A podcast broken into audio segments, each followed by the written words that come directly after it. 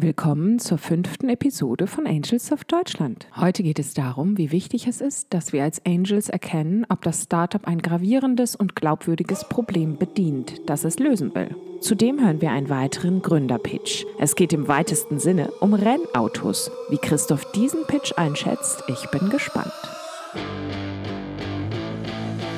Angels of Deutschland, der Podcast für Leute, die vielleicht in Startups investieren wollen und den Mut haben, sich das Ganze vorher am offenen Herzen genau anzuhören. In der letzten Folge sprachen wir über Branchen und Konstellationen, die wir als Business Angel mit besonderer Vorsicht betrachten sollten. Heute zoomen wir noch mehr ein. Ein Startup braucht vieles. Team, Geld, Büro, Businessplan, aber vor allem ein Problem, also den sogenannten Painpoint, der gelöst werden muss. Warum ist das so wichtig, Christoph? Weiß das nicht sowieso jeder Gründer? Wie ist deine Erfahrung hier?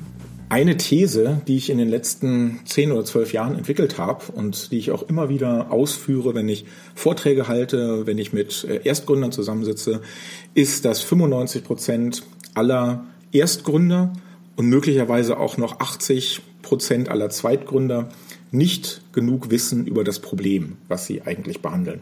Das ist tatsächlich eine Kardinalsünde, denn das Problem ist idealerweise das, was das gesamte Unternehmen trägt. Wenn man das Problem nicht richtig verstanden hat und wenn man bereits anfängt, ein Geschäft zu bauen, obwohl man noch gar nicht so richtig weiß, wer dieses Problem überhaupt hat und wie groß es ist, dann stürzt das Gebilde in der Regel später zusammen. Also das Problem am Anfang nicht gut genug ja, geklärt zu haben, verifiziert zu haben, auch quantifiziert zu haben, das ist der eine Fehler, der einen auch Jahre später noch einholen kann und äh, das gesamte Unternehmensgebilde zum Einsturz bringen kann. Deswegen ist es als Business Angel sehr, sehr wichtig, so viel wie möglich über das Problem des Gründers, des, den man unterstützen möchte, zu wissen und in der Regel auch tiefer zu gehen als vielleicht der Gründer selber und auch bestimmte Warnzeichen klar zu erkennen, dass äh, ein bestimmtes Unternehmenskonzept nicht genug weiß über das Problem.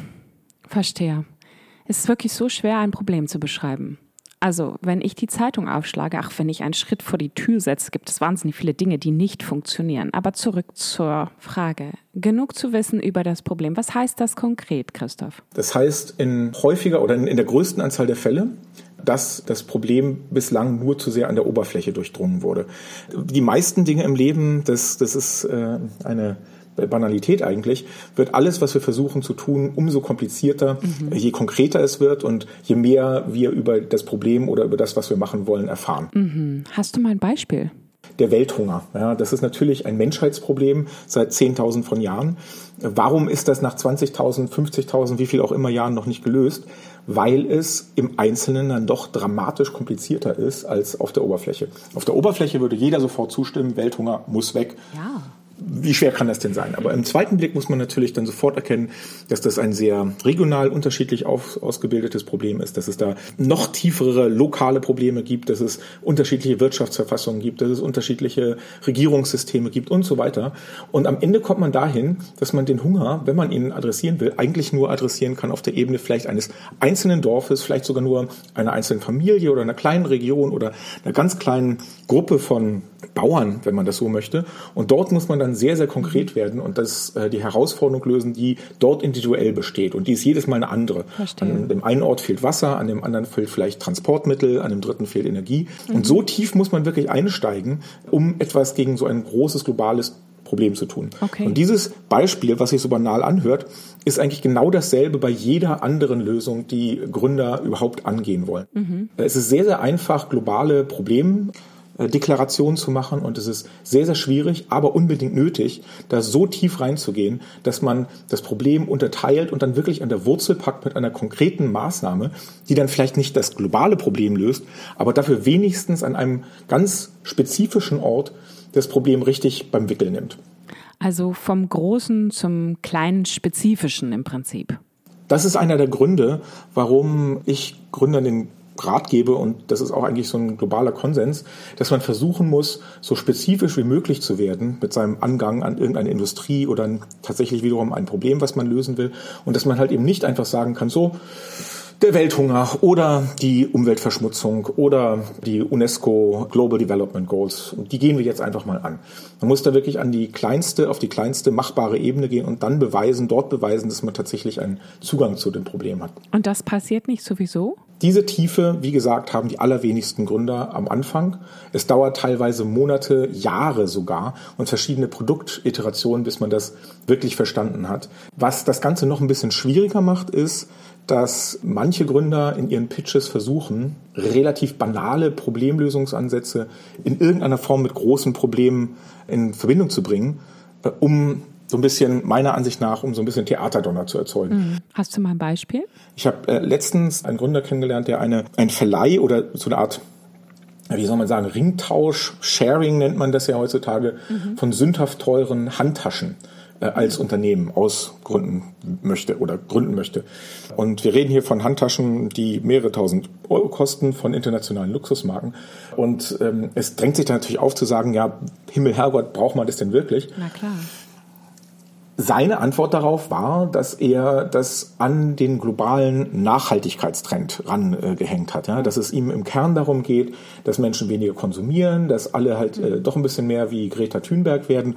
Und er möchte halt eben an dem Ende anfangen, wo es halt um sauteure Handtaschen geht. Das hört sich jetzt ein bisschen absurd an, aber das, das höre ich tatsächlich häufiger. Ja? Also dieses Oberthema, diese riesengroßen globalen Oberthemen, die gut genug sind dafür, fast jede andere Idee irgendwie, äh, und sei sie noch so erstweltlich, sei sie noch so vielleicht oberflächlich, sei sie noch so auch durchaus kapitalistisch oder Businessmodell getrieben, dass man versucht, diese Ideen aufzuwerten, indem man sie halt an ein, ein, globales Phänomen, was universell als positiv angesehen wird, rankettet. Und dieser Theaterdonner, der sollte einen als äh, Business Angel abschrecken. Äh, was immer man sich anhört, was immer, welches Problem auch immer man äh, präsentiert bekommt, die wichtigsten Fragen, die man stellen kann, sind die diejenigen, die in die Tiefe gehen. An welcher Stelle genau das Problem auftritt, für wen, wie viel Schaden es verursacht. Wenn auf diese Fragen keine guten Antworten kommen, dann ist es dann, dann sieht man zumindest, dass das Team noch sehr, sehr am Anfang ist und dass da noch sehr, sehr viel getan werden muss. Christoph, du hast es gerade angesprochen. Viele Startups machen Dinge, bei denen man erst einmal den Kopf schüttelt und sich fragt, ob das wirklich jemand braucht die dann aber trotzdem hoch investiert werden und groß in der Öffentlichkeit stehen. Wie kommt das? Es gibt eine Gruppe von Problemen, die man in der Branche immer First World Problems nennt. Also Probleme, die äh, nur in der ersten Welt auftauchen, die nur in einem Umfeld auftauchen, wo die Menschen eigentlich schon alles haben. Und wo es dann in der Regel um Optimierung geht und äh, um, um Luxus. Äh, und zu einem gewissen Teil ist es eine persönliche Präferenz, ob man äh, in diesem Bereich investieren möchte. Und ich will gar nicht bestreiten, dass in diesem Segment es auch Geschäftsmodelle gibt, die äh, sehr profitabel sein können. Denn Erstweltprobleme und Erstweltlösungen haben den großen Vorteil, dass sie an Orten spielen, nämlich in der ersten Welt, wo es sehr, sehr viele Konsumenten gibt, die in der Regel auch Geld haben, das man ausgeben kann. Das, äh, man geht nicht dahin, wo nur wenig Geld auszugeben ist, wo vielleicht die Probleme größer sind, sondern man geht genau dahin, wo für viele Lösungen auch Dinge, die nicht zum Überleben notwendig sind, äh, Kapital da ist und, und Kaufkraft.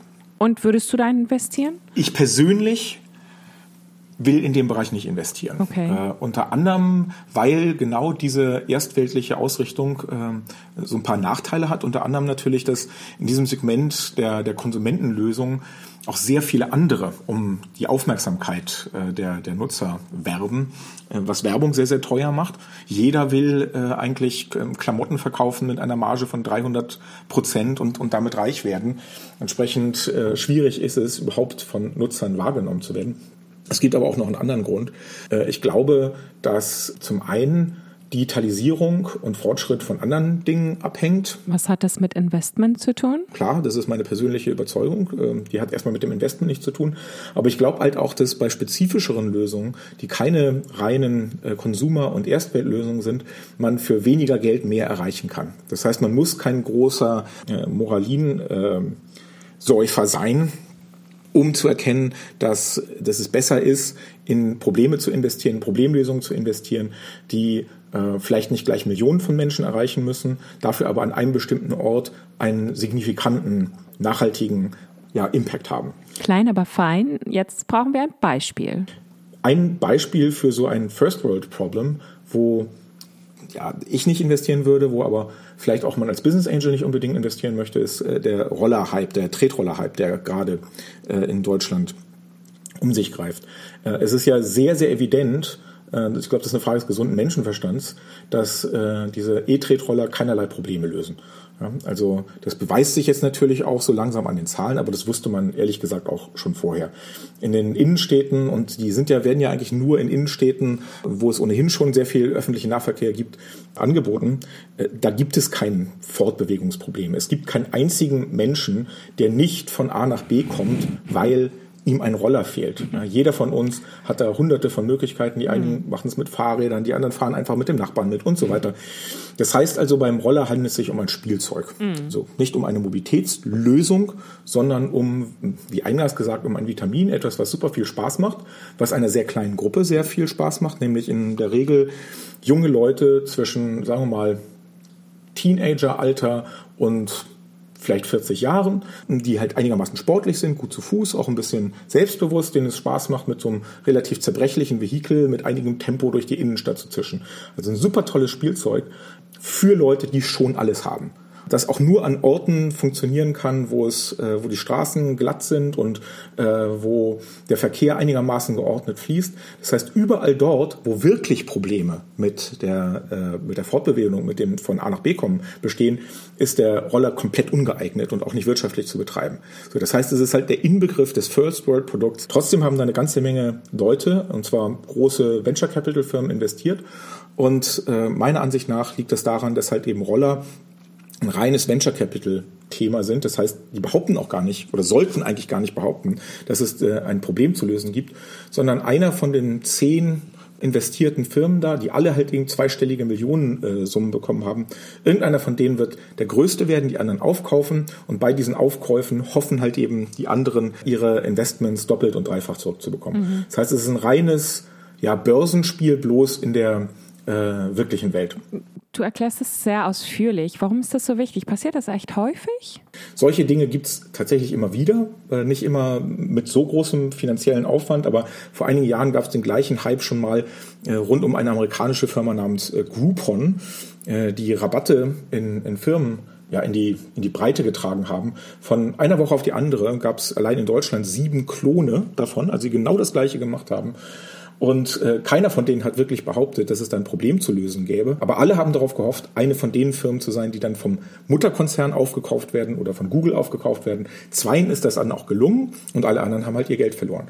So, und äh, als Business Angel kann man sich zumindest überlegen, ob einen das interessiert, ob man da dabei sein will, ob man halt in einem Umfeld investieren will, wo es eigentlich keine Probleme zu lösen gibt, sondern mehr Luxus in die Welt zu tragen gibt äh, oder nicht. Ein weiterer Bestandteil dieser First World Lösungen, die vielleicht Geld bringen können, aber kein nachhaltiges Problem lösen, ist der ganze Bereich Advertising Technology, äh, kurz AdTech. Also alle Firmen, die über neue Bannerformate oder neue Zielrichtungen oder präzisere Zielgruppenerfassung den Erfolg von Werbung online oder im Fernsehen oder im Radio oder wo auch immer höher machen wollen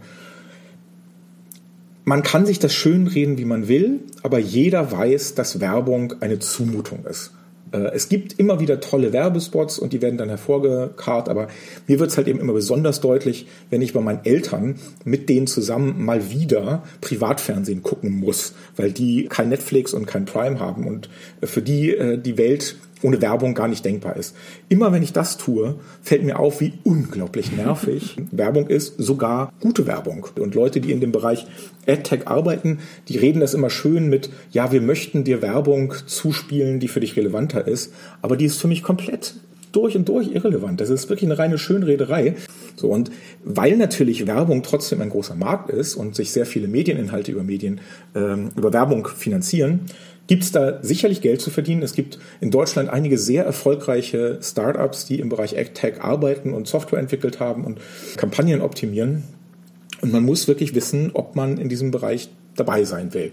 Äh, es ist definitiv nichts, was sozusagen die Welt besser macht oder was einen, einen Beitrag dazu leistet, dass morgen mehr Arbeitsplätze äh, bestehen. Es ist halt eben ein ganz klares First-World-Problem, was nur in einem äh, sehr fortentwickelten Konsumzusammenhang äh, bestehen kann. Möchte man das? Ich hm. möchte es halt eben nicht. Man sollte es wenigstens erkennen. Worauf muss ich achten als Business Angel? Gibt es Gefahren? Das zu erkennen? Ähm, eine Gefahr für Business Angels ist, dass in diesem Segment sehr viele Leute sich tummeln, die gut pitchen können. Das heißt, die ihre Angebote äh, sehr verführerisch an dann vielleicht doch größere Themen äh, hängen können und die halt eben dann auch immer einen tollen Grafikdesigner äh, neben sich sitzen haben, der dann auch banale Zusammenhänge sehr verklärt. Hast du mal ein Beispiel? Äh, wir haben das jetzt ja gerade wieder gelernt beim Thema WeWork, deren Geheimnis ja war, dass es ihnen gelungen ist, das Thema Flächenvermietung an das viel attraktivere Thema Technologie zu knüpfen. Also die Art und Weise, wie WeWork sich selber als Technologiefirma ausgibt, die war ja für den normalen Menschen auf den ersten Blick, jeden, der schon mal in einem Coworking Space war, weiß, dass, dass es da halt eben um Stühle und, und äh, Räumlichkeiten geht und um eine gut bewirtschaftete Küche, aber äh, dass Technik da wirklich gar keine Rolle spielt. Und trotzdem ist es denen gelungen, äh, erfolgreich den Unternehmenswert äh, ja, zehnfach höher darzustellen oder sogar noch mehr, indem sie einfach strikt behauptet haben, dass das alles irgendwas mit Technologie zu tun hat. Weil die halt eben so extrem gut darin waren, weil der Gründer so charismatisch war und weil alle zurzeit nun mal auf Technologie stehen. So ein paar Beispiele dafür, mehr gibt's auch noch. Ja, ich empfehle jedem, sich mal anzuschauen, äh, den Skandal um das Fire Festival. Da gibt's sogar zwei äh, Filme drum. Da ging es auch darum, dass halt an und für sich eine relativ banale Sache, nämlich halt ein großes Festival für ja, erfolgreiche Menschen in, äh, auf einer Bahamasinsel auf einmal zu dem einen Dreh- und Angelpunkt der Influencer-Welt hochgejubelt wurde und am Ende alle ihr Geld verloren haben. Äh, weil auch dort es den Gründern gelang, an und für sich relativ banale Dinge äh, in einen viel größeren Zusammenhang zu rücken. Und man muss, es ist wirklich die Sache mit den Kaisers, mit des Kaisers neuen Kleidern, muss ich immer wieder fragen, als Mensch mit gesundem Menschenverstand, gibt es hier einen realen, nachvollziehbaren Bezug zu Dingen, die ich, die ich verstehen kann, von denen ich nachvollziehen kann, dass Menschen vielleicht darunter leiden oder dass es ein, ein Konflikt ist, den es da zu lösen gibt. Wenn es den nicht gibt, wenn man den nicht nachvollziehen kann, dann ist die Gefahr sehr, sehr groß, dass es sich hier um ein First World Problem handelt, was entweder gar nicht oder nur mit unglaublich viel Marketinggeld überhaupt in ein Geschäft verwandelt werden kann. Was sind denn Problemzusammenhänge, die auf den zweiten Blick nicht so überzeugend sind wie auf den ersten? Für mich gibt es bei der Bewertung eines Problems oder äh, auch bei der Nachfrage danach, wie tief ein Problem verstanden wurde, drei Dinge, die geklärt werden müssen, beziehungsweise die, wenn sie aufkommen, mich schon etwas skeptisch machen. Und zwar dann, wenn Gründer sagen, dass ihre Lösung etwas Existierendes entweder billiger, schöner oder technisch ausgereifter lösen. Warum? Billig, schön und technisch ausgereifter hört sich doch ganz gut an. Ich verdeutliche das mal an einem Beispiel, was ich jetzt gerade letztens zugespielt bekommen habe. Und zwar äh, möchte ein Team aus Australien Airbnb neu erfinden. Die Probleme, die sie identifiziert haben beim gegenwärtigen Airbnb, ist, dass Airbnb nicht auf der Blockchain läuft.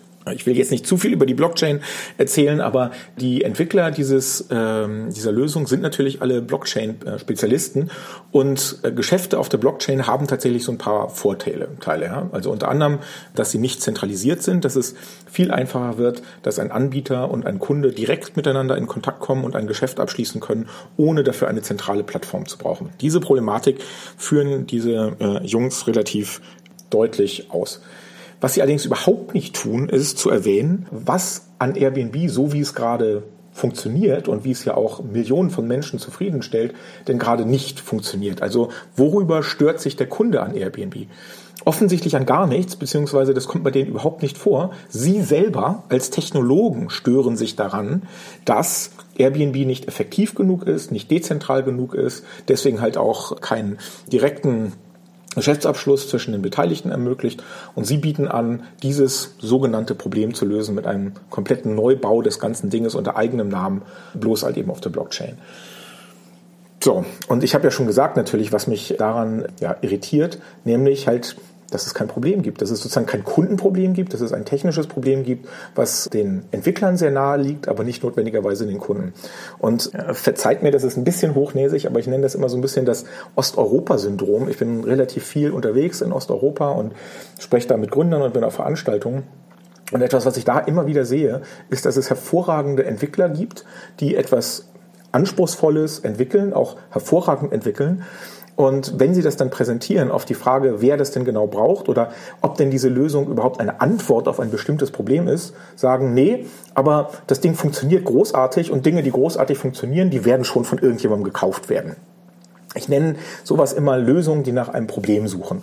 Und äh, als Investor will man da nicht investieren. Es ist sehr wichtig, das zu erkennen.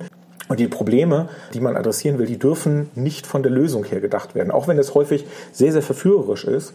Aber ein guter Gründer fängt immer mit einer Analyse des Problems an und nicht gleich mit einer Präsentation des der Lösung, es sei denn, diese Lösung ist tatsächlich äh, die Neuerfindung der Raumfahrt, weiß auch immer, ja, aber das passiert relativ selten.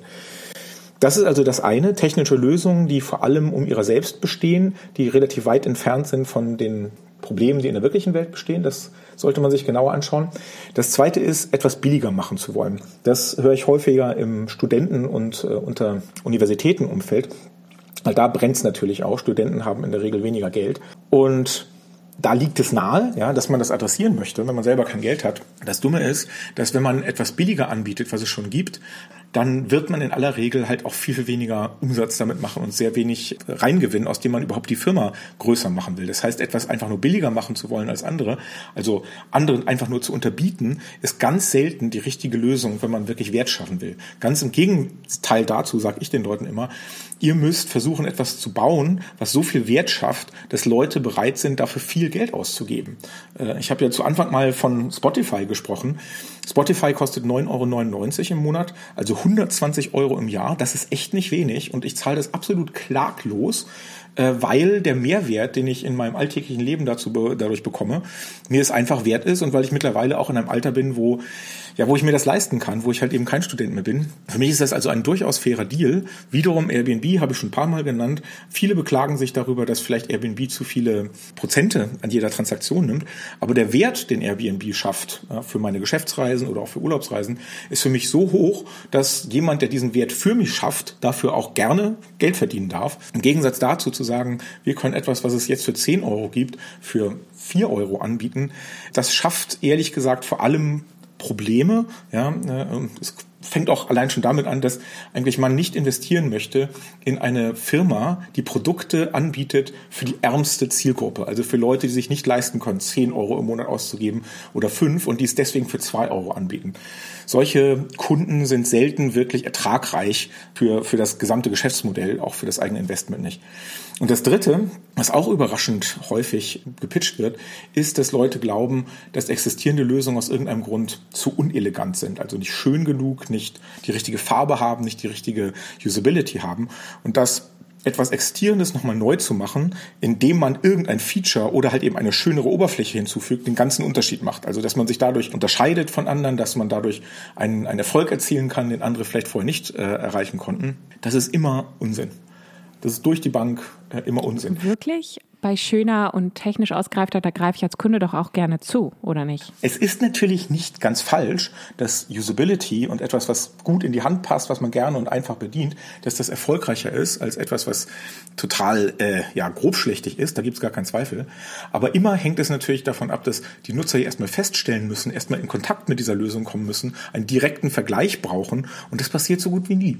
Ja, das heißt also, Gründer, die etwas schöner, billiger oder technologischer machen wollen, haben in der Regel oder ganz häufig äh, nicht genug von ihrem Problem verstanden, beziehungsweise adressieren kein Problem mhm. äh, und versuchen das durch, ja, sag mal, Gründe aus der zweiten Ebene ähm, schön zu drehen. Äh, Vorsicht. Also Vorsicht, alles klar. Wenn ich jetzt erst Business Angel bin, verzeiht all den Zuhörerinnen und Zuhörern, die schon fortgeschrittenes Level sind, herzlichen Glückwunsch, aber ich möchte jetzt gerne ein paar Schritte zurückgehen. Wenn ich also nicht den Vorteil habe, schon sehr viele Ideen und Investments gehört und getätigt zu haben, welche Signale gibt es, die mich als Business Angel aufmerken lassen sollten, wenn es um die Problemtiefe geht? Da äh, habe ich fünf Punkte, die man abfragen sollte, äh, sich selber fragen sollte und den Gründer fragen sollte oder vielleicht auch an die Präsentationen anlegen sollte, um ein Gefühl dafür zu bekommen, wie gut äh, oder ob gut genug ja, der Gründer sein Problem überhaupt erschlossen hat. Ich bin gespannt. Erster Punkt, was ich immer sehe, ist, wenn ich äh, Präsentationen bekomme, die zwischen 20, 25 Slides lang sind oder sagen wir mal zwischen 15 und 30 Slides und nur eine einziger von diesen Slides erwähnt oder erläutert oder statuiert überhaupt das Problem. Ja, eine Seite über das Problem und dann 29 Seiten darüber, mit welchen Features genau man das lösen möchte und wie viel Geld man damit äh, verdienen kann. Dabei ist am Anfang, wenn man sowas zum ersten Mal macht, nicht, aber nicht nur dann, das Problem, eine tiefe Erkenntnis des Problems, ein glaubwürdiges Problem, das eine Ding, was überhaupt zählt. Ein Gründer, der ein richtig wichtiges, relevantes äh, Problem gefunden hat, das ist schon mal eine Kombination, die muss man erstmal finden. Ja, also viele Leute kommen von ihrer Lösung äh, sind sehr fantasievoll, wenn es darum geht, Features und Oberflächen und das Backend äh, richtig schön darzustellen, sind dafür aber vergleichsweise viel, viel schlechter darin, das Problem richtig zu qualifizieren, weil dafür muss man nämlich auf die Straße gehen, Zahlen ausgraben, Dinge tun, von denen man gar keine Ahnung hat, in die man sich erstmal reingraben muss. Das heißt also, das Missverhältnis ein Slide über die äh, Probleme, die man lösen möchte und, und 30 darüber, was man genau machen möchte, das ist für mich eine enorme Red Flag. Zumal und das ist dann ganz häufig der Fall, häufig diese Problemslides ohne Zahlen kommen, also ohne dass man da genau feststellt, wie viele Leute haben das Problem, wie äh, viel Schaden verursacht dieses Problem, wie tief hat man sich in diese Zielgruppe bereits reingegraben, wie genau kennt man überhaupt diesen ganzen Umfeld. Wenn da überall die Zahlen fehlen, dann kann man mit Sicherheit davon ausgehen, dass die Gründer selber ihr Problem nicht genug, gut genug kennen. Zahlen, Zahlen, Zahlen. Zahlen, Daten, das ist ohnehin das zweite Punkt, der, der mich nervös macht, wenn ich merke, dass äh, Ideen Kopfgeburten sind und sie halt eben nicht von unten anhand von Kundeninterviews und Kundendaten ausgegraben wurden. Viele frühe Ideen haben ja noch keine Verkaufszahlen. Das ist auch keine Katastrophe. Jeder muss mal irgendwo anfangen. Aber was man zumindest sich besorgen kann, ist halt eine systematisierte Auswertung von Gesprächen, die man geführt hat, von, von äh, Nachfragen, von Umfragen, die man geführt hat. Und wenn die nicht da sind, Riesending, ja, dann ist da wiederum offensichtlich ein Problem gar nicht verifiziert worden und existiert wahrscheinlich gar nicht. Dritter Punkt. Die wenigsten Gründer machen zu Anfang eine Beschreibung des entstehenden Schadens, ja, den ihr Problem verursacht. Also wer leidet nach welchen Parametern im Moment darunter, dass es die Lösung, die die Gründer machen wollen, nicht gibt. Wer zum Beispiel eine HR-Lösung anbietet oder entwickelt, die verspricht, einem eine leichtere Karriere zu ermöglichen, der braucht auch eine Aussage, wie zum Beispiel, dass jedes Jahr 20.000 Menschen unter 40 wegen mangelnden Karrierefortschritts im Schnitt 15.000 Euro Gehalt verlieren, was auch immer es ist. Es braucht auf jeden Fall eine klare Einordnung und einen, einen Painpoint, der nicht nur unangenehm ist, sondern der mit irgendetwas, mit verlorener Zeit, mit verlorenem Geld, mit verlorenen Möglichkeiten ja, zusammenhängt. Und äh, wer das alles nicht hat, der schwimmt. Ja, der hat sein Problem einfach überhaupt noch nicht am Wickel. Vierter Punkt, viele Lösungen, die angeboten werden, tendieren dazu, die Rechnung ohne den Wirt zu machen. Hast du ein Beispiel für uns, Christoph? Ich habe vor ähm, einiger Zeit ein Startup kennengelernt, die wollten eine bessere Galerielösung für Künstler äh, schaffen, äh, basierend auf der sicherlich richtigen Bemerkung, dass bildende Künstler zu wenig Geld verdienen. So. Und äh, die hatten sehr, sehr viel Arbeit da reingesteckt, also die optimale Online-Galerie zu entwickeln äh, und hatten in diesem ganzen großen Ding, dieser ganzen großen Präsentation einen, eine Person, eine Person völlig vergessen, nämlich den Kunden, den Käufer. Aber der Käufer ist es, der ja da das Geld reinspielt. Ne? Dass halt eben Künstler natürlich äh, jeden, sich über jeden weiteren Verkaufskanal freuen. Da gibt es gar keinen Zweifel. Nur gibt es da draußen Kunden, die unter welchen Umständen auch immer bereit wären, mehr Geld auszugeben oder mehr Künstler kennenzulernen oder äh, mehr Kunst zu kaufen zu anderen Preisen. Und das war halt eben komplett unberücksichtigt, weil die Gründerinnen damals halt glaubten, es wäre schon genug, wenn man halt für den einen Teil des Marktes äh, eine hinreichend gute Lösung schafft. Aber es ist halt krass wichtig, dass man mit denen arbeitet, von denen das Geld kommt und nicht denjenigen, die Geld verdienen wollen. Hm. Du sprachst von fünf Punkten. Jetzt bin ich gespannt auf den fünften und letzten Punkt. Das ist nochmal so ein fast so ein Insider-Punkt, den ganz viele Leute vergessen, auch äh, später in ihrer äh, Problementwicklung. Tritt ein Problem oft genug auf. Es ist sehr verführerisch, in Probleme zu investieren oder sich auf Probleme einzulassen, äh, zu denen jeder irgendeine Art von Bezug hat, weil jeder das schon mal erlebt hat so, und dann zu sagen, ja, habe ich schon mal erlebt, muss also gut sein. Die entscheidende Frage ist, wie oft habe ich das schon erlebt? Wie häufig tritt dieses äh, Problem auf? Tritt das, ist das einmal in meinem Leben aufgetreten? Ist das einmal pro Jahr aufgetreten? Wenn das der Fall ist, dann ist das nicht genug, um darauf ein Geschäft zu bauen. Äh, jeder hat schon mal erlebt, dass er für seine Wohnungseinrichtung nicht das richtige Sofa gefunden hat. Daraus kann jeder einen Bezug zu finden, aber wie häufig zieht man um? Wie häufig braucht man dann ein neues Sofa? Wahrscheinlich viel, viel seltener, als äh, die meisten Leute glauben, was den äh, Sofaverkauf wiederum schwieriger macht oder man muss es anders machen oder das Problem ist nicht groß genug oder man muss halt eben eine Gruppe von Leuten finden, wo neue Sofas äh, eine Sache von alle vier Wochen äh, ist und nicht halt eben einmal in fünf oder sechs Jahren. Das heißt also, die Häufigkeit, die Frequenz eines Problems ist extrem wichtig für die Nachhaltigkeit eines Geschäftsmodells. Wer das nicht weiß, ist in Schwierigkeiten. Viele wertvolle Infos und praktische Hinweise. Hab Dank, Christoph. Ich werde also immer auf das Problem achten. Meine Merksätze zu den eben fünf genannten Punkten. Je spezieller das Problem eingekreist werden kann, desto besser wird die Lösung des Startups sein. Vorsicht vor schöner, besser und technisch ausgereifter sowie First World Problemen und Produkten, die zu gut an ein global umfassendes Problem angehängt werden. Kommen wir aber jetzt zum Pitch dieser Woche. Du hast mit Alexei Bosch, Gründer von P1 Racing Fuels, telefoniert. Es geht um qualitativ hochwertige Kraftstoffe für Rennautos. Das ist mal ein Startup, das ein ganz spezielles Problem gefunden hat, wie ich finde. Hören wir mal rein.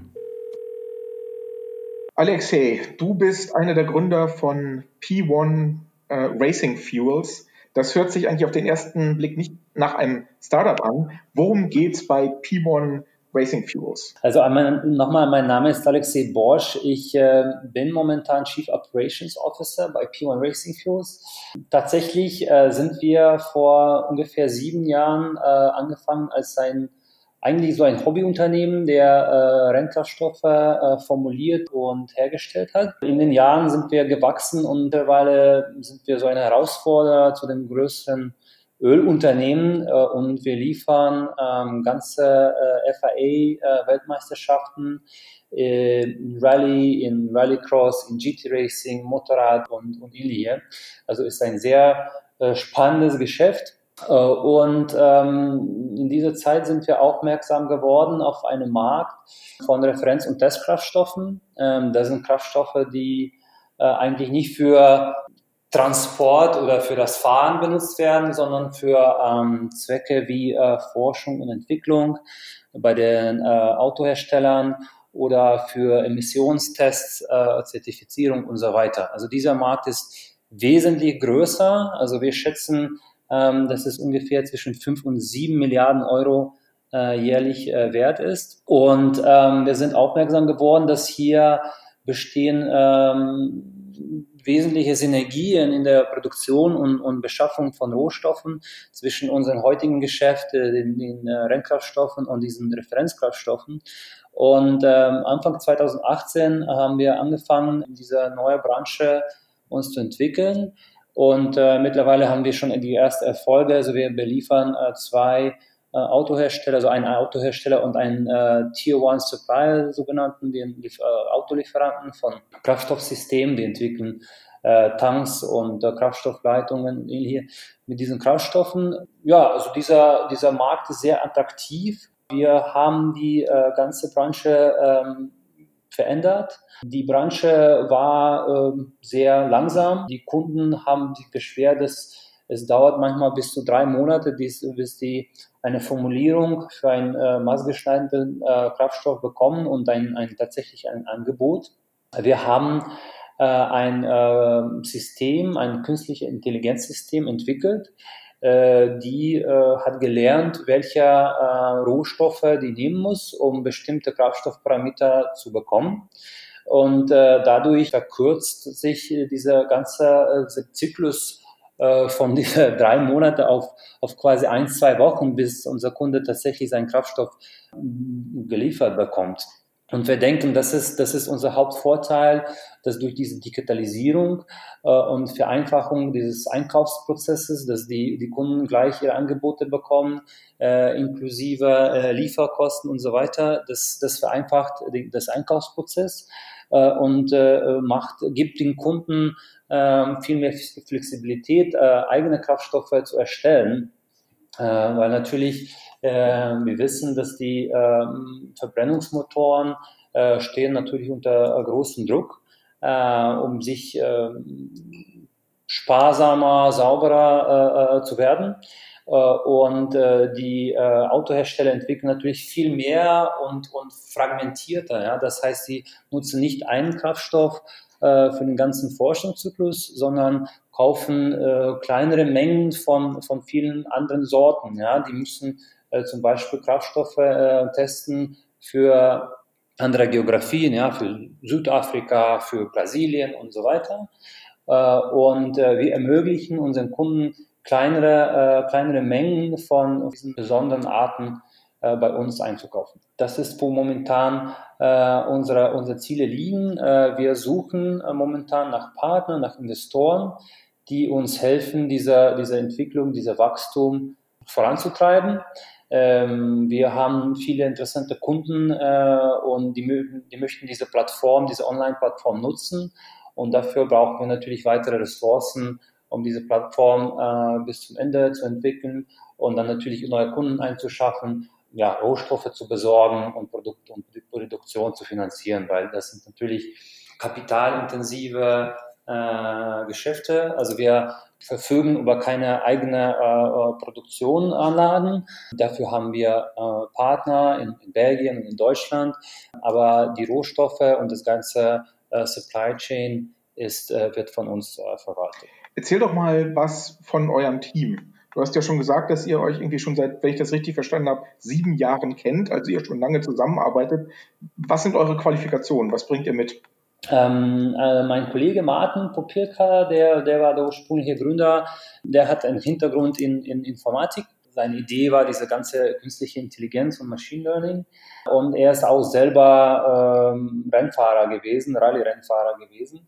Ähm, zwar hobbymäßig, aber nichtsdestotrotz sehr äh, ja, muss man schon Leidenschaft für, für, diese, für dieses Geschäft haben. Ähm, äh, ich war, äh, ich war äh, jahrelang bei äh, Unternehmensberatung, aber auch äh, bei äh, Öl- und Gasunternehmen. Also ich habe so ein bisschen äh, der Marktkenntnis zu den, zu den Kraftstoffen und äh, wir haben auch Kollegen, äh, aus, äh, die aus Volkswagen Motorsport kommen. Kollege Alessandro Ferrari, der ist äh, Motoringenieur, also der kennt natürlich ganz detailliert wie ein Motor äh, funktioniert und, und äh, wovon ein Kraftstoff ihn besser treibt oder, oder äh, länger, länger fährt.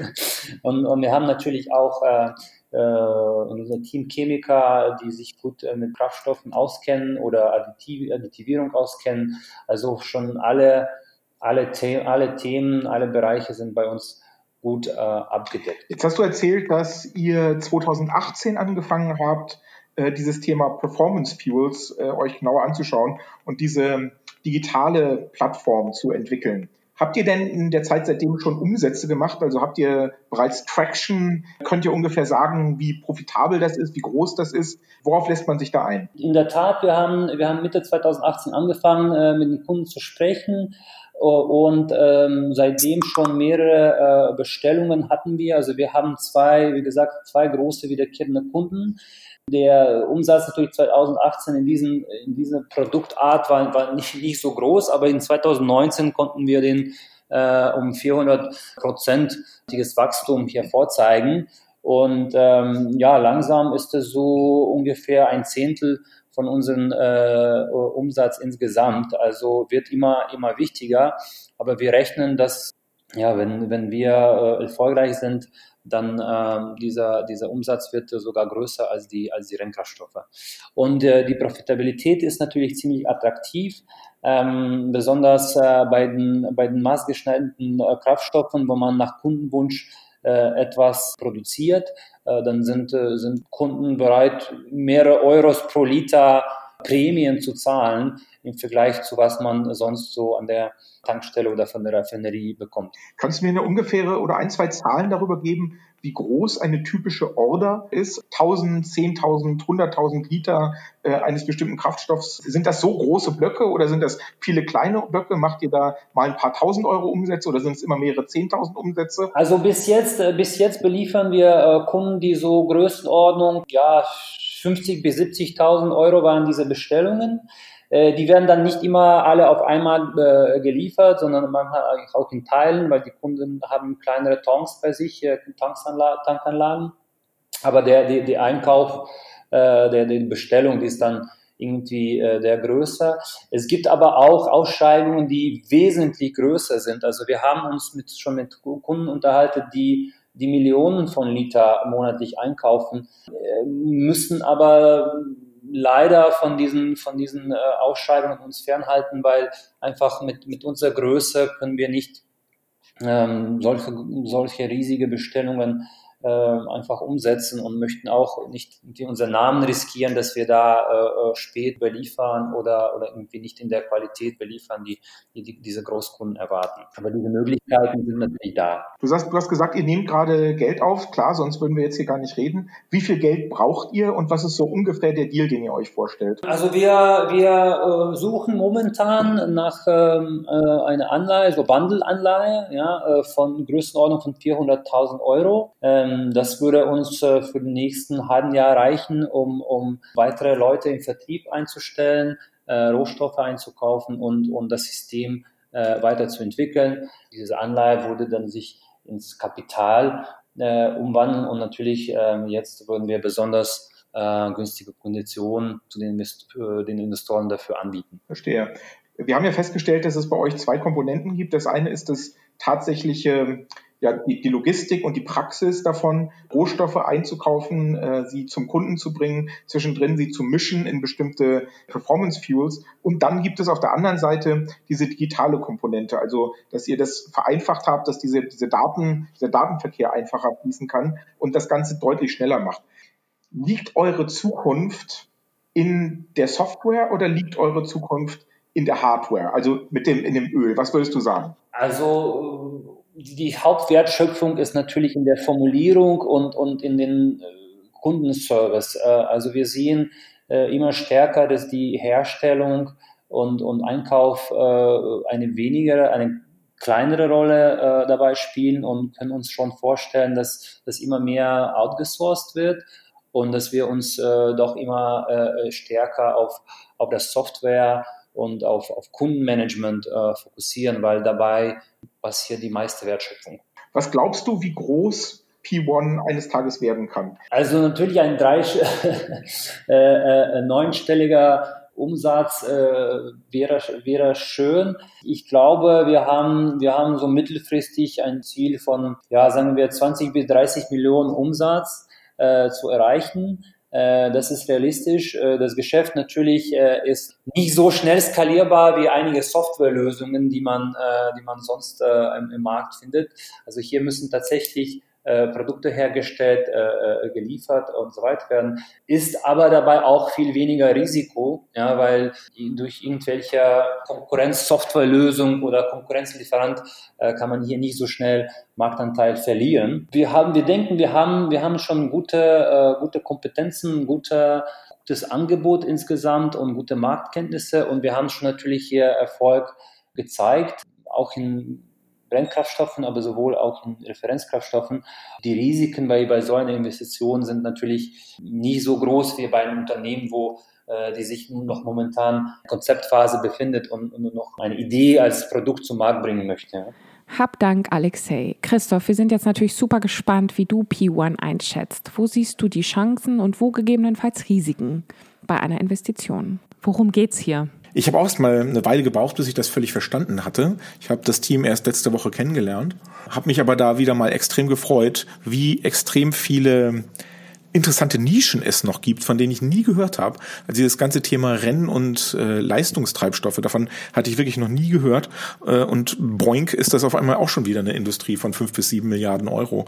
Das kann ich jetzt zwar nicht nachprüfen, aber es hört sich halbwegs überzeugend an. Was die mir erklärt haben, ist das Performance-Testing von Motoren. Ja, also Motoren, die werden halt für Hunderttausende von Kilometern Testlaufen gelassen in den Labors und in den ähm, äh, Ingenieurswerkstätten und zwar jeder Motor und auch jede neue Generation eines Motors. Und äh, damit da vergleichbare Resultate auch an unterschiedlichen Standorten vielleicht eines Herstellers auf diese langen Distanzen äh, erzielt werden können, müssen die Treibstoffe bis ins kleinste 100 Prozent ausformuliert und identisch sein. Und das klappt nicht, wenn man einfach zur Tankstelle fährt.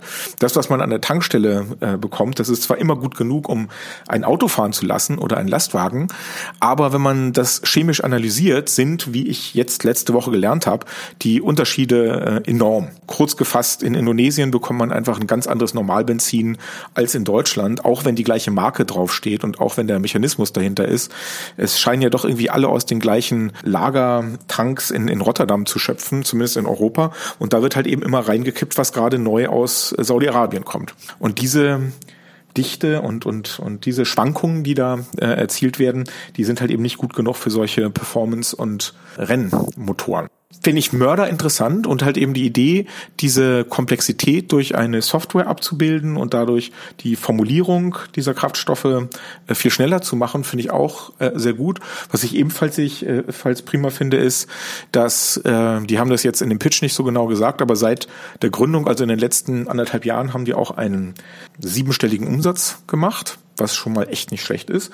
Was aber auch kein Wunder ist, wenn man halt eben hört, dass ja, so ein äh, Autohersteller natürlich nicht irgendwie mal für 500 Euro oder für 50 Euro, wie unser einer an der Tanke, äh, ein bisschen Benzin kauft, sondern dass es dann schon um Lieferungen in mehreren Zehntausenden Euro Höhe mindestens geht und dass halt eben der einzelne Liter dann auch mal leicht vier oder fünf oder sechs Euro kosten kann.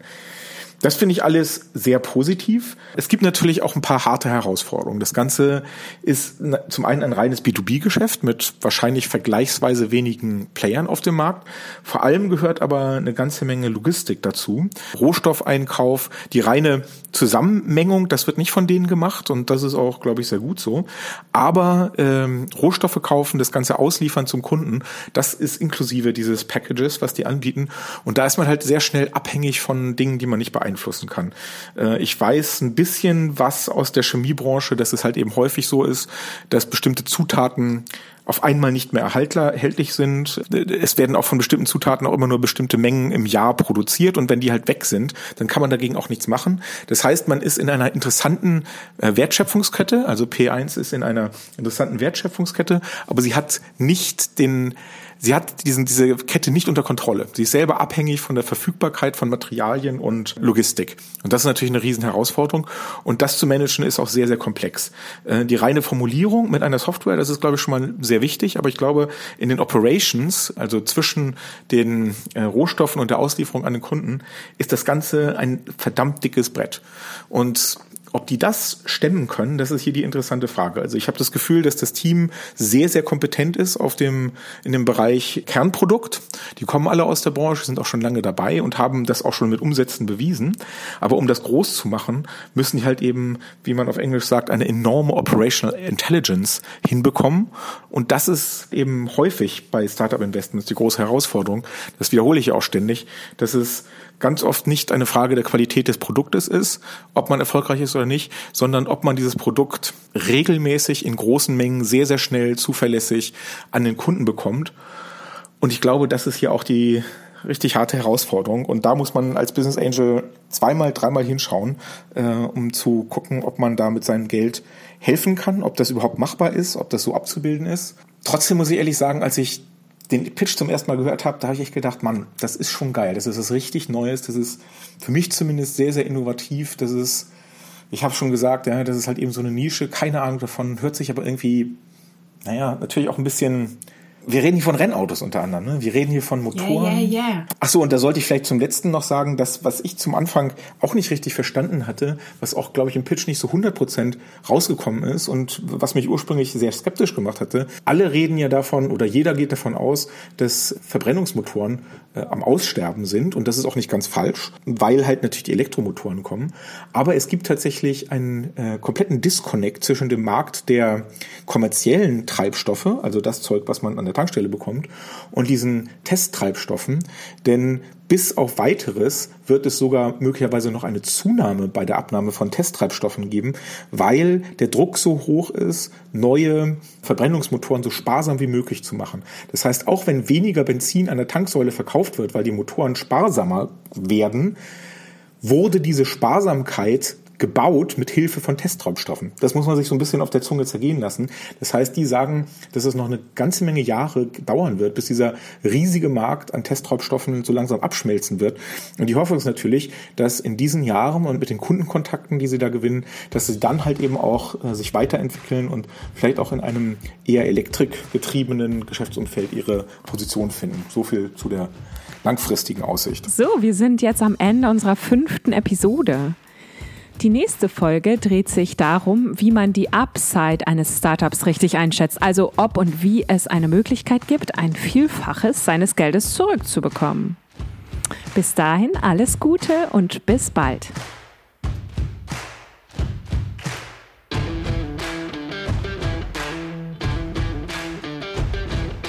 Bleibt dran an Angels of Deutschland. Hintergründe und alle Dokumente zur Show findest du auf dem Blog www.angelsofdeutschland.de, genauso wie die Anmeldung zur Live-Show.